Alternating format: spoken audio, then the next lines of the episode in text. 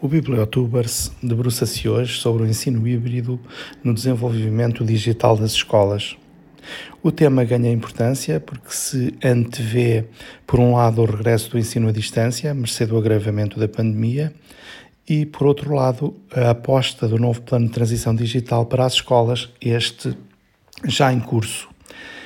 Eh, para voltarmos a estes assuntos, trazemos hoje eh, um artigo notável da autoria de Jean Ignácio Poço.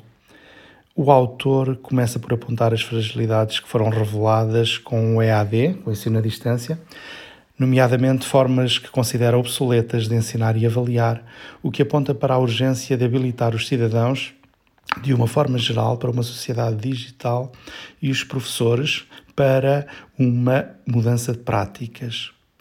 O autor refere que estas práticas pedagógicas, mesmo em espaços virtuais, continuam a ser unidirecionais. Os professores transmitem informação, os alunos respondem em fichas e tarefas para serem avaliados.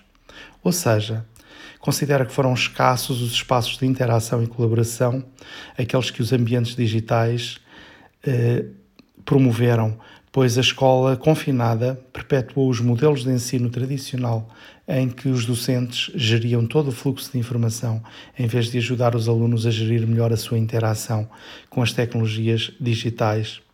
O autor alerta para a necessidade de alterar estas práticas enraizadas, incorporando a cultura digital na escola, pois não podemos fechá-la a uma realidade que já faz parte da sociedade. Para isto, considera ser necessário transformar a cultura escolar, pensar em novas formas de ensinar e aprender, em novos projetos educativos mais abertos e fluidos.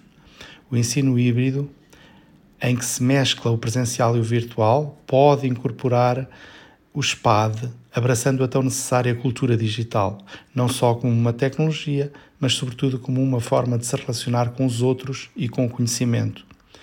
O artigo termina com 10 ideias para renovar as formas de ensinar e aprender numa educação híbrida ou mista.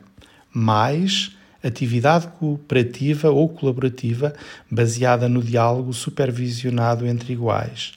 Mais responsabilidade e autonomia para os estudantes. Mais aprendizagem experiencial. Mais estudo em profundidade de um menor número de temas mais atenção às necessidades cognitivas, afetivas e sociais de cada estudante e menos passividade dos alunos, limitados a escutar e a receber informação quietos e sentados, menos currículos sobrecarregados de conteúdos que tentam abarcar todos os temas, menos ênfase na competição para a classificação, menos memorização de factos ou detalhes, menos instrução para toda a turma centrada na docência. Bibliotubers deixa uma última recomendação a este propósito. As escolas devem usar mudar e propor mudanças de fundo em que os docentes se sintam envolvidos e as boas práticas na área do digital sejam o ponto de partida para uma disseminação que se quer participada.